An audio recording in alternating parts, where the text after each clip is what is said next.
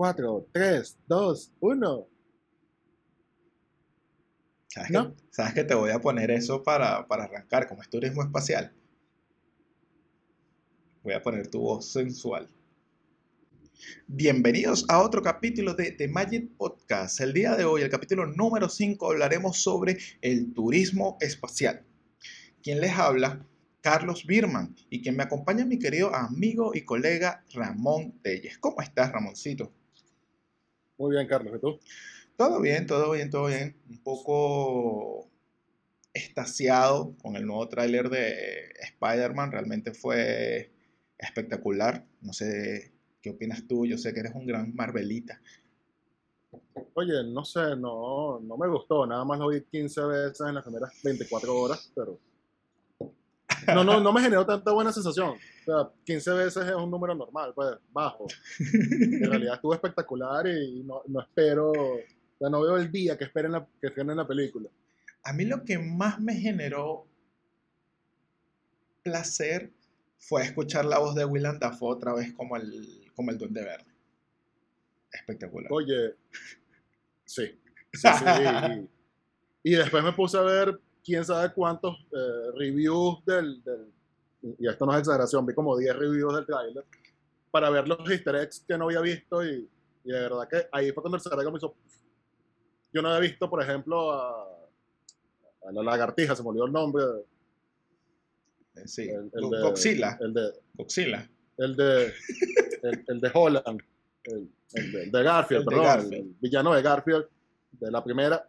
O sea, el cerebro de verdad que no había visto, por ejemplo, el hombre arena la primera vez. No me pillé que estaba el hombre arena atrás. O sea, de verdad que, que cuando empecé a ver todo ese tipo de easter eggs, bueno, estuvo, estuvo bueno, no lo voy a negar.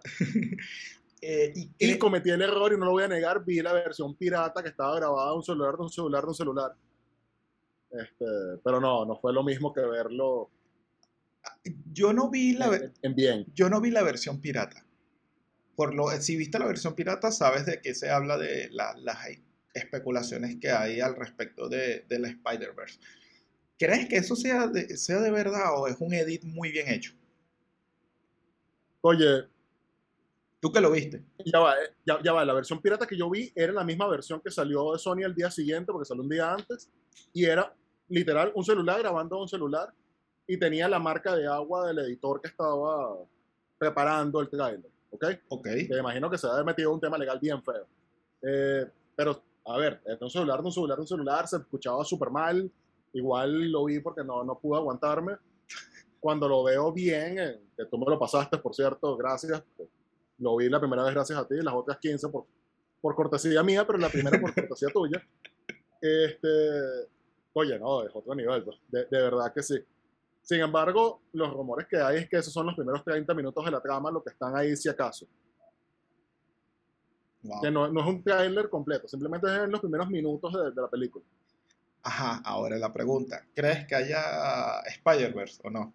¿Sí o no? Sí, claro, si, si Sony anda volando imágenes por todos lados de, de filtraciones que han habido, filtraciones de los seis siniestros, filtraciones de, de Holland y, y- y Garfield y, ¿cómo se llama? Y Maguire, han estado volando fotos y, y prohibiéndolas y baneándolas y tombándolas de redes sociales.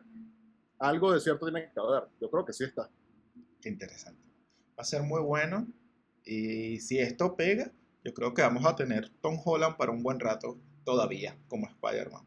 Oye, Le estás dando a Totalmente. Sony, le estás dando a Sony más plata de dos propiedades que ya invirtieron plata. O sea, no se puede, no se puede quejar Sony. ¿Qué más quiere? no se puede quejar. Y además, na- nada más el, el- el primer número para medir el éxito financiero que va a tener esta franquicia o esta película es el hecho de que en 24 horas lograron 300 y pico de millones de vistas, siendo el tráiler más visto de la historia. Eso habla de cómo va a reventar la taquilla el día del estreno o de las semanas del estreno. Es verdad. Es verdad. Y cree, ajá, y ahora, ahora viene el tema interesante. ¿Crees que publique con el nivel de taquilla que probablemente estimaron que va a tener, lo vayan a publicar en Disney Plus? Porque ellos ya quitaron que el Premium Access ya no iba a existir en Disney Plus, que todo lo iban a publicar normal. Eh, mira, se la tiene que jugar muy bien Disney. Y yo creo que Disney tiene una decisión de negocio fuerte de por medio. Sí. Ya tuvieron su problema con Black Widow. Así que aquí viene un tema de qué hacemos. No publicamos la película y básicamente le estamos dando la razón a Scarlett Johansson.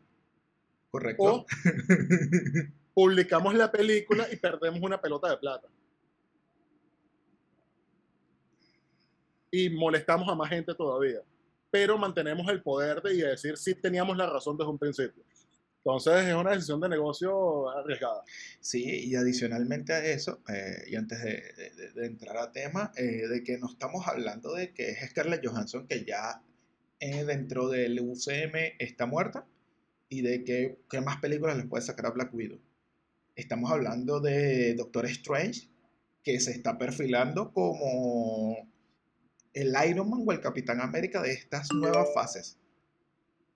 Sí, por eso. Tienen que, tienen que saberse la jugada muy bien, porque pudieron perder a Scarlett Johansson, a lo mejor no les va a afectar en nada o muy poco, a lo mejor un posible cameo futuro, cualquier cosa pequeña, pero no pueden perder a Holland, no pueden perder a, a, a, a Strange, se me olvidó el nombre del actor. Uh, Benedict Cumberbatch. Ese mismo, se me, se me olvida, es demasiado complicado ese apellido. Sí. ¿Pero no te puedes llamar Benedict Pérez? Para que nosotros lo podamos decir aquí bien en Latinoamérica. No, No, no fuese así de bello. Piénsalo. buen punto. Pero bueno, son decisiones de negocio a veces arriesgadas, como la de OnlyFans, que fue una de- decisión peligrosa, bien peligrosa. Sí, fue bastante peligrosa y, y fu- fue, fue momentos de, de tensión para nosotros, porque cuando salió, no, OnlyFans va a prohibir el, el contenido explícito, fue como se cayó toda la proposición que hicimos en el capítulo anterior, weón. Sí, sí, yo, yo estaba así como que, ¡ah! ¡Túmbalo! Pero no, este, igual creo que la jugada le salió muy, muy mal. Generaron una desconfianza en el, en el, tanto en el usuario que paga la suscripción como en el generador de contenido, muy fea. Y yo creo que no, no se van a poder levantar de esto. Además, hay una ola de rumores por detrás demasiado grande de sus razones reales para haber hecho esto, ¿Cuál que crees, son más graves todavía. ¿Cuál crees que son las razones reales? Yo lo que leí de que había un tema de que no conseguían inversores y todo el asunto, pero con la cantidad de plata que genera OnlyFans, ok, tú necesitas inversiones, pero lo que te está dando de comer y lo que te está dando plata sin inversión son los explícitos. ¿Por qué arriesgarte a quitarlos? A ver, hay dos teorías aquí. La primera son teorías conspirativas, entre comillas, porque a nivel técnico te puedo decir que sí es verdad. Eh, la primera teoría es que el- los merchants de las tarjetas de crédito, Mastercard, por ejemplo, cualquier punto de pago, les dijo, mira, yo no voy a poner un punto para contenido explícito. No te voy a permitir pasar, eh, tener el, el punto de venta en tu página, ¿ok? Estemos claros que eso es relativamente verdad. De cuando acá los, de cuando acá los, los bancos son tan morales con respecto a de dónde viene el dinero. Claro, pero aquí, aquí viene un punto. Sí hay plataformas que permiten eh, eh, cobrar este tipo de, de- de contenido, Ok. así que eso no me la trago mucho. Hay otra teoría que, aunque es un poco más densa, me parece que es la verdad. Eh, hace unos años, hace, hace un, bueno, ni siquiera unos años, que fue un año nada más, eh, una de estas grandes eh, páginas de, de contenido explícito para adultos tuvo un problema con eh, la banca. Y la banca le dijo, mire, usted tiene mucho contenido ilegal en sus plataformas, de cualquier tipo. Ilegal, no estamos hablando de contenido explícito, sino contenido ilegal. Claro. Y yo no puedo apoyar esto. Así que o usted filtra o yo le tumbo la plataforma de pago. Ok. Ok. Este, eh, esta página, que no la quiero mencionar para que no nos baneen el video, este, tomó la decisión de que iba a tumbar todos los videos de aquellas personas que no, no estuviesen certificadas en la plataforma. Porque había cualquier cosa de ilícitos por detrás, Claro. cualquier cantidad. Era un porcentaje bajo, pero aún así, a nivel de números, era muy alto. ¿ok? Ok. Eh, la teoría dice que en OnlyFans igualmente hay una cantidad de contenido ilegal muy grande. Y los, los directivos de, de OnlyFans dijeron, bueno, en lugar de poner y contratar gente y poner medios de verificación y buscar la manera de, de, ¿cómo se llama?, de excluir este contenido, vamos a simplemente evitar el contenido para adultos y se acabó. Es más fácil. Pero es como decir, vamos a quitar lo único que me da plata. Es como vamos a quitar la única propuesta de valor que tengo. Porque Totalmente, porque... Porque yo pagaría un OnlyFans de Mia Khalifa si voy a ver lo mismo que puede publicar en Instagram. No le veo sentido. Peor aún, cuando OnlyFans salió, la idea era artistas y, no sé, un músico, que tú lo siguieras. Y, y era un tema de, mis fanáticos me sigan a través de esta plataforma, hay comunicación uno a uno, van a ver contenido exclusivo, la premier de un video cuatro meses antes de que salga en cualquier otro lado, qué sé yo. Pero un artista ni siquiera serio, cualquier artista no profesional, no voy a hablar de serio, sino así sea no profesional, muy básico, muy, muy, muy desconocido, se va a montar en OnlyFans cuando tú mencionas OnlyFans y lo que piensas es contenido explícito. O sea, tú no vas a pensar que el tipo va a estar cantando, vas a, vas a pensar que el tipo va a estar cantando en bolas mínimo. Eso es verdad. Entonces, oye, no, no me vengas a decir que vas a sobrevivir de eso porque no lo vas a hacer. Es verdad. Bueno, eh, dato curioso, el brother este eh, que está casado con una venezolana, eh, Gianluca, Gianluca Bachi, sí, Gianluca Bachi, él dijo que iba a abrir un OnlyFans con su familia, pero era para hablar sobre temas de negocio, cómo llevar la familia con el negocio, pero yo no sé en qué quedó eso, y porque me gustaría ver si realmente pagan por eso, porque como dices tú, OnlyFans tú ves y piensas en, en, contenido para adultos. Yo no voy a pagar un OnlyFans de, de, no sé, de Marvel, weón. Depende, porque si, si Marvel hace un OnlyFans y te dice que te va a permitir ver el tráiler 24 horas antes, te aseguro que la gente lo va a pagar. Claro, y estamos hablando de, de otra cosa. Pero bueno, son cosas, este, son decisiones de negocio, a mi juicio, muy mal tomadas. Muy, pero muy mal tomadas.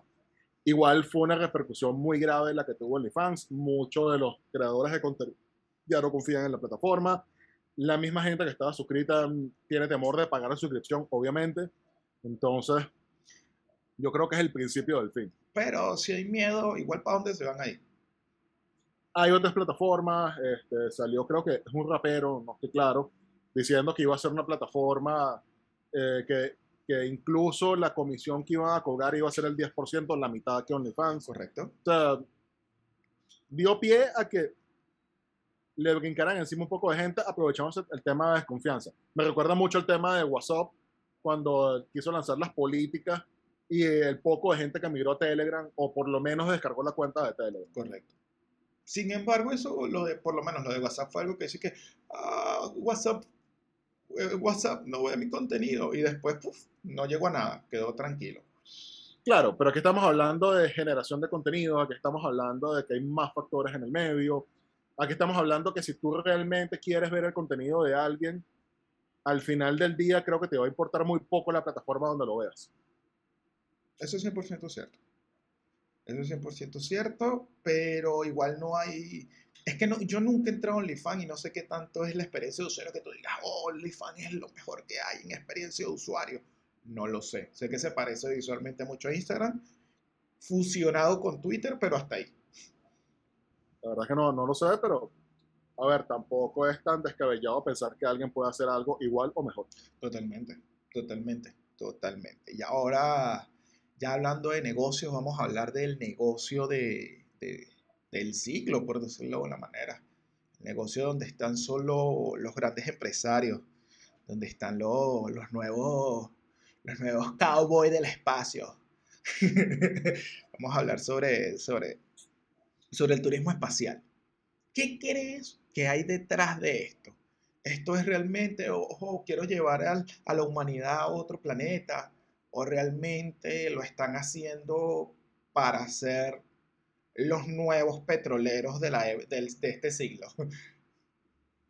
Oye, es difícil la pregunta, Carlos, porque, a ver, estos tres personajes que están metidos en este tema, junto con otros que no están metidos, pero también forman parte de estos eh, multimillonarios de, de, la época actual, son el equivalente a los gigantes de la industria de los años 30, 40 en Estados Unidos.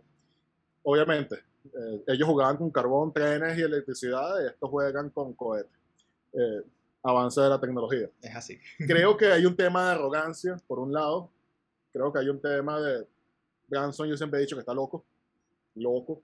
loco de pila. Eh, es un ser que ha hecho cosas bastante llamativas. Creo que por un lado, por llamar la atención, y obviamente llamar la atención implica buena publicidad para, su, para sus empresas. Por otro lado, genuinamente creo que está loco. Este, y le gusta la adrenalina y le gusta hacer estas loqueras. Y, y sí, hay un beneficio asociado a esto.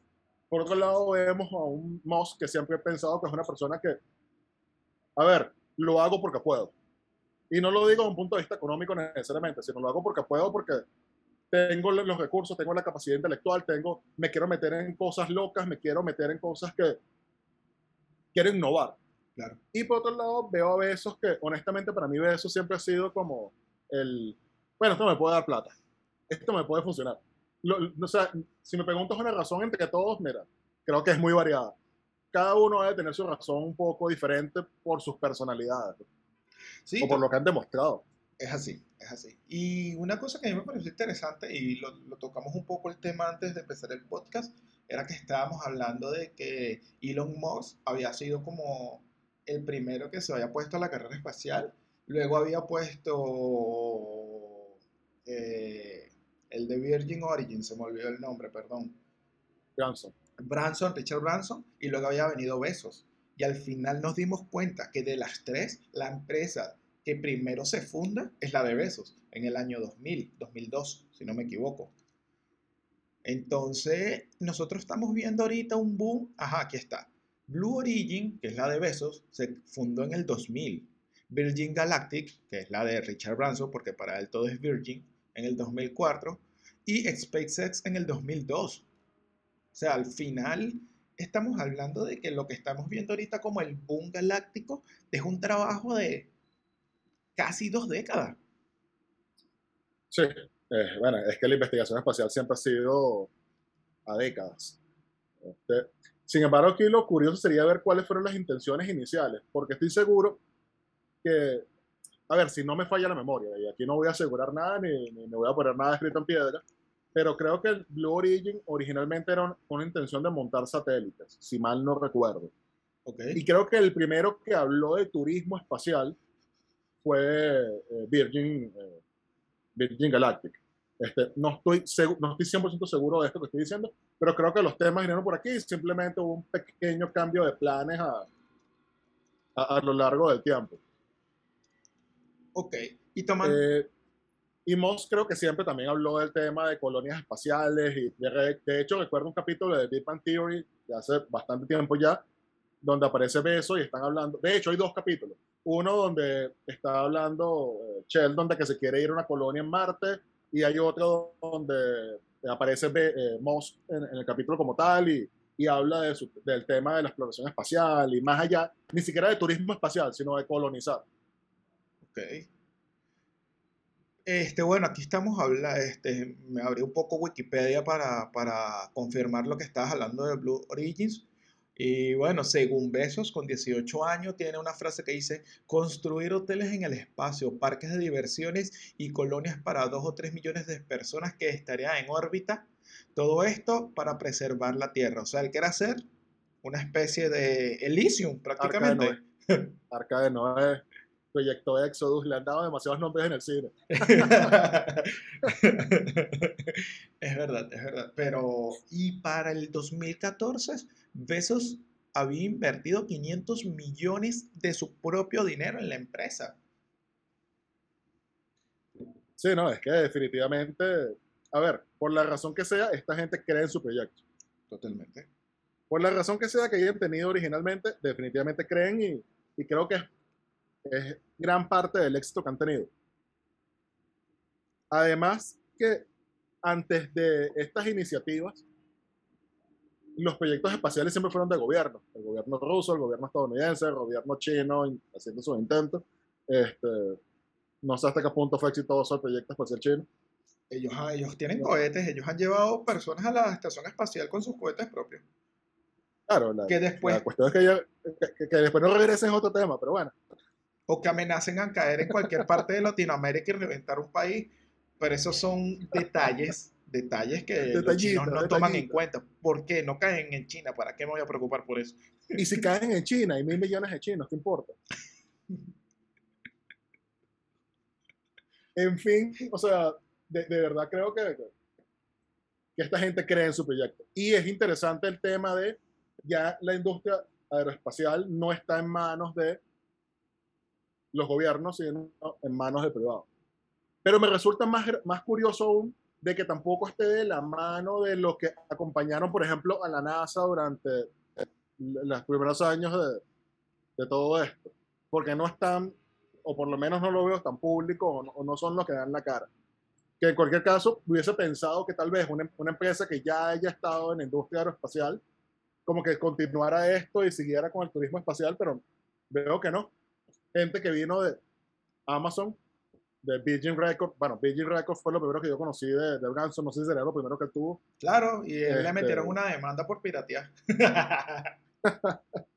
y de PayPal, porque Moss viene de PayPal, eso, eso no lo podemos olvidar. O sea, gente que no estaba vinculada al proyecto espacial en sus inicios, por lo menos. Correcto.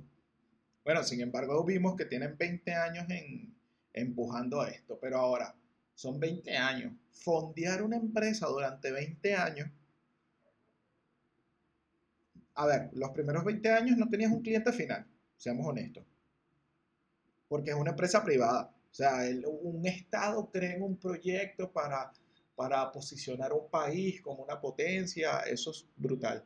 Pero cuando hablamos de una empresa privada, tú fondeas una empresa o tú inviertes en una, una empresa porque quieres ver eh, dividendos, quieres ver ganancias. Y durante 20 años meterle dinero, ¿quién crees que hay detrás de esto? ¿Hay multimillonarios? ¿O crees que simplemente han sido cosas del Estado nada más? Oye, a ver, estamos claros que, que, el espacio siempre ha sido como algo para algunos pocos privilegiados. Cuando me hablas de un posible turismo espacial, que estoy hablando hace 20 años atrás, cuando simplemente era un sueño, sí puedo ver que yo con mucho dinero en el bolsillo digo, wow, si yo invierto en esto voy a poder ser astronauta de una manera sencilla. Claro. No, no tengo que ir a la NASA o a, o a Rusia o a qué sé yo para poderme certificar, para poder viajar al espacio. Algo estaba en un grupito de personas muy, muy limitado, Correcto. extremadamente limitado. Entonces sí puedo ver cómo puede generar curiosidad, interés, cómo si puedes ver sacarle dinero a futuro. Además, que como todas estas investigaciones, recuerda que cuando tú estás desarrollando cosas, hay satélites girando alrededor. Que de repente desarrollaste algo para que tu cuenta funcionara, pero ese algo puede funcionar para X industria, genera la patente, empiezas a ganar dinero con eso. Así que no es nada más el hecho de llevar a alguien al espacio, es toda la tecnología que está alrededor y cómo le puede dar uso para otras cosas. Correcto. Claro. Pero ahora bien, este, ¿crees? Porque aquí ya estamos entrando en mera especulación, ciertamente, que va a haber un, que va a haber una intencionalidad de explotar minerales fuera de la Tierra. Mira, no lo quizás sé. No ahorita, quizás en 20, 30 años, porque estamos hablando de cuando empieces a minar fuera de la Tierra, ya pusiste un hito impresionante en la humanidad.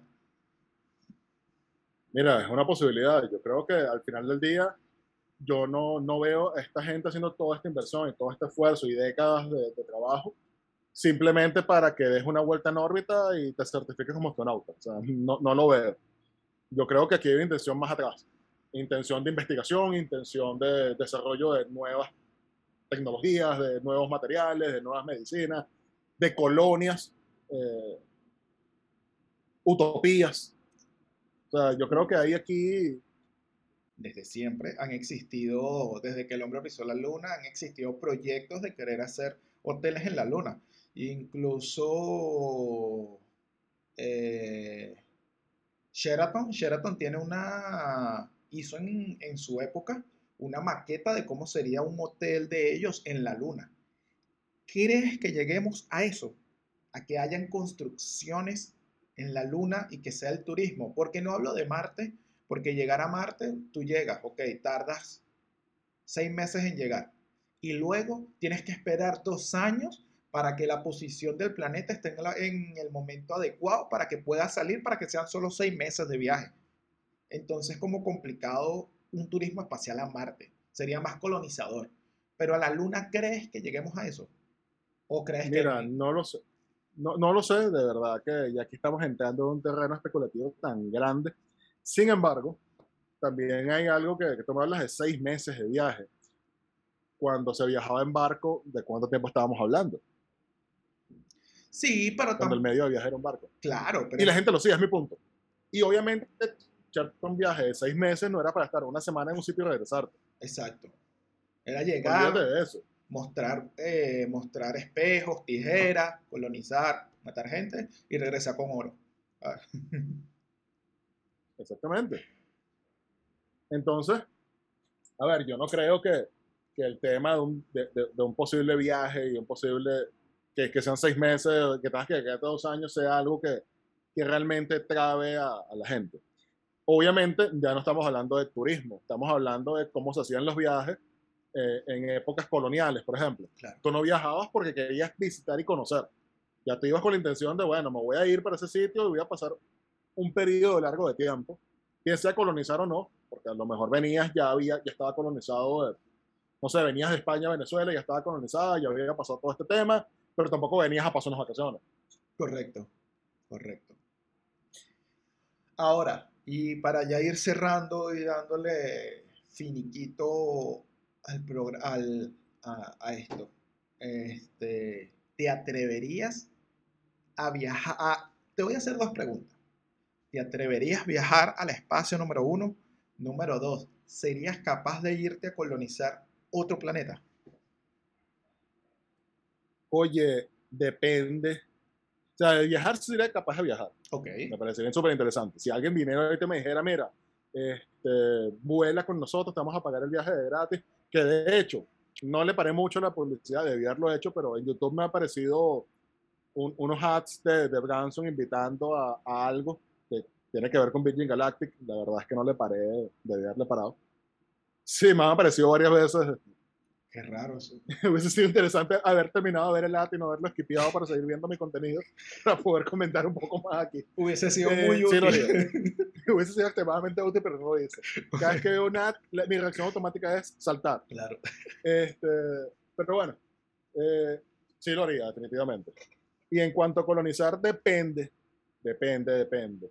Si, si, si la gente que ya colonizó o que va a colonizar no es roja rojita y no hubiese ningún rojo rojito, iría. Pero en Ma- Marte es rojo rojito. Bueno, pues tú sabes a qué me refiero. Como venezolano sabes a qué me refiero. Es que ya. Si me garantiza que voy a estar bien lejos de esa gente, voy. Y me colonizo y me quedo ya y no regreso. Bueno, pero que vivas en Marte o vivas en un país rojo rojito, eh, más o menos es lo mismo. La única No, no diferencia es que no no tienes creo. bodegones. Me garantizas agua, internet y electricidad y yo me voy a donde tú digas. Colonizo donde tú quieras. Mientras me garantices estas tres cosas. Ok, ok. Pero ¿sabes qué sería interesante? ¿Qué? Te vas a colonizar. Esta es una pregunta más interesante. Estás claro que no vas a actualizar tu computadora en dos años, ¿no? Dos años y medio. Es más, tres. Porque son los seis meses, te llevaste una computadora última generación. Te compraste la última Mac M4 que salió en ese momento. Con 60 mil gigas de RAM. 10 mil terabytes. Pero fue la última de ese año. Te tardaste seis meses viajando. Ya la máquina tiene seis meses de antigüedad. Dos años más mientras se vuelve a posicionar. Son dos años y medio. Pediste una nueva, se va a tardar seis meses más en llegar. O sea, estamos hablando que vas a tener tres años con la misma computadora. Totalmente. Bueno, Eso hay que pensárselo. es verdad. Yo no pudiera vivir con la misma máquina tres años. Ay, Ramón, no me vengas con eso. ¿Cuánto tiempo tuviste antes de tu M1 con tu lacto? Oye, pero porque no me quedó de otra. Bueno, es lo mismo. Estás en, estás en Marte, weón. Oye, no sé, no sé. a- Ahí me la estás poniendo chiquita. Estás en Marte, pero no sé, yo creo que, a ver, no sé si, a ver, como emigrante, lo digo, ya que si emigras para un país o emigras para otro planeta, en concepto y en dolor es más o menos lo mismo. Pero son más implicaciones porque allá no vas a llegar a echarte airecito a nada, allá el trabajo es bastante fuerte. Y si tú llegas como uno de los primeros colonizadores y la cagas o no das la talla, cagas mucho del proyecto. Y, y, es lo que tú dijiste, o sea, si vas a colonizar, vas a llegar a un sitio donde no hay nada. O sea, no, no eres un inmigrante. Tú llegas, tú llegas como inmigrante a tu país y hay una estructura, hay una civilización, hay leyes, hay un gobierno, y llegas a conseguir un trabajo para sobrevivir. Sin embargo, si tienes a lo mejor un familiar, puedes a lo mejor estar tres meses tranquilamente viviendo algún ahorro que tengas. Allá tienes que llegar a construir, a hacer algo, a poner y cuando digo construir no me refiero a pegar ladrillos, me refiero a construir lo que la civilización que va a estar ahí. Correcto. O sea, toda, la sociedad que va a estar ahí. Toda persona que salga en los primeros vuelos de colonización tiene que ser 100% útil, No puede ser algo de que baja, ay, quiero pesar menos en Marte. Mira, estoy flotando. No. Totalmente. Bien, ahora, mm, para cerrar, para allá, la última pregunta y la pregunta fundamental. Ya hablamos de todo el turismo espacial. ¿En cuántos años tú crees que se estabilice todo con nivel de que cualquiera pueda ir? especulación 100%, Ramón. Mira, la primera vez que yo escuché hablar de un carro que fuese capaz de volar fue hace 30 años atrás y todavía no lo he visto. Inclusive había rumores de que Michael Jackson había hecho una peor de del carro eh, en su momento. Estoy hablando de hace sí, como 30 años más o menos que escuché esto. Y quedó en un sueño loco y absurdo. La primera vez que yo, que yo escuché hablar de, de estos personajes, bueno, en realidad el primero que escuché fue de Branson, los otros, como estábamos hablando al principio, pensé que inclusive que Branson había sido el primero. También dije, bueno, este pana está loco, lo admiro, sí. pero está loco, está loco, punto. Este va a quedar con el mismo cuento del, del carro espacial a estas alturas, viendo todo lo que han avanzado, no es un sueño loco, sí están logrando las cosas. Así que, mira, como turismo espacial ya van a arrancar. De hecho, ya, ya hay unos vuelos programados y eh, Virgin tiene el precio del vuelo ya establecido. Cuando hablé de 200 mil dólares, no fue una cifra loca que se me ocurrió. El boleto va a estar entre 200 y 250 mil, información de la CNN. Se habla de los otros eh, alrededor de 2 millones de dólares, más o menos. Eh, no, la CNN sí que dice que está por confirmar, pero es más o menos el peso que se está hablando. Pensar en, en, que esto ya no es un sueño, ya no es una locura, bueno, mira, en realidad lo es como turismo espacial. Pensar en las demás cosas que hemos aquí especulado, porque al final del día son meras especulaciones. Correcto. Yo creo que la vamos a empezar a ver en los próximos 10, 15 años. No estoy hablando de una colonización, pero estoy hablando de repente de Beso se le ocurrió o, descubrió una forma de sintetizar una medicina nueva en la estación espacial o en el espacio y lo está haciendo. Al otro se le ocurrió minar un nuevo, algún material que no hay en la Tierra, en, no sé en dónde. Sí creo que vamos a empezar a ver eso en los próximos 10, 15 años. Han avanzado, a mi juicio, en 20 años lo que no avanzó en la NASA en... ¿Cuánto tiempo tiene la NASA? ¿50 años? ¿60? Sí. 60, más o menos. Tiene la NASA en su carrera espacial ha avanzado en 20 años lo que no hizo la NASA en 60. Entonces, pensar que van a, empezar a, salir cosas que vamos a empezar a ver en los próximos 10, 15 años, que, no necesariamente vinculadas al turismo espacial, pero sí vinculados a todo esto que están haciendo, no me parece descabellado. Claro, totalmente. Me parece, estoy, concuerdo contigo, sin embargo, no todo es pro, pues también tenemos ciertos contras ahí que hay que tomar en cuenta porque nos vamos a enfrentar a nuevas enfermedades. Y nos puede generar una pandemia bastante desgraciada, más de la que ya tenemos. Sí. O sea, por eso no todo es color de rosa, hay implicaciones positivas y negativas, e incluso pudiésemos hablar, conociendo la historia de la humanidad, hay más probable de que haya la guerra por Marte y los planetas y los países cayéndose a plomo en Marte por un pedazo de tierra. Todo eso puede suceder lo vimos con la carrera espacial entre Rusia y Estados Unidos. No fue que se fue en plena Guerra Fría y fue parte de la Guerra Fría, de hecho. Que no llegó a, vamos a lanzar un misil nuclear a estos panas, es verdad, pero tensión había. Bueno, los misiles y no fue, y no fue, una guerra, o sea, no, no fue una, una, competencia amistosa de quién llegaba primero, o quién hacía más, o, o quién lograba talito primero. No, no fue tan amistoso. Correcto. Es así, es así. Así. Sin embargo, con lo de la Guerra Fría, con el tema de Cuba, estuvimos a nada de morir, literalmente. Claro, por eso te digo, o sea, mira, no, no guía, pero vivimos en un planeta lleno de locos y nunca sabes qué puede pasar. Es así, es así, es así. Bueno, estoy muy contento de haber tocado este tema. En, el, en esto, como siempre, dejamos abiertos temas. No sé qué te parece hablar sobre en próximos capítulos, quizás no en el siguiente, pero ya tenemos varias, una fila de capítulos, hablar sobre el Starlink, qué implica, porque como tecnología es algo importante, más allá de solo que va a dar mucho internet, y hablar también sobre el robot. Esos robots no van a llegar a conquistar el robot de Elon. Sería interesante tocar esos temas, no sé qué opinas. Bueno, no, no es nada más el de Elon, hay un poco de robots ahí y ¿cómo se llama? Y Hoskin antes de morir hizo una advertencia tipo Terminator que a mí nunca se me salió de la cabeza. ¿Qué dijo? Eh, él advirtió sobre la inteligencia artificial, no de los robots específicamente, pero bueno, cuando hablamos de robots, vamos a decir que hablamos de inteligencia artificial por transición de las cosas. Eh, él advirtió sobre la inteligencia artificial y los peligros para la humanidad que representa una, una inteligencia artificial que realmente piensa por sí misma. Me, recordó el diálogo de Terminator, pero estemos claros que era uno de los panas más inteligentes de la historia de la humanidad, así que ignorarlo sería tonto de nuestra parte. Es verdad. Bueno, aquí ya tenemos un tema abierto porque eh, la, información que es, la inteligencia artificial al final es un cúmulo de información que hay por detrás, pero la información no es inteligencia. Entonces, ¿crees que realmente, o eso lo tocaremos más adelante, una inteligencia artificial llegará a ser como el cerebro humano? Lo podemos ver en el próximo capítulo. No respondas, porque es el próximo capítulo, Ramón, por favor. No, no, no, simplemente digo que Solamente digo que hace 200 años le hubieses agarrado a cualquier persona más ilustre de todos y le hubieses dicho que íbamos a tener teléfonos inteligentes, televisores, viajes espaciales, internet, que ibas a poder viajar de un país a otro, de un continente a otro en horas.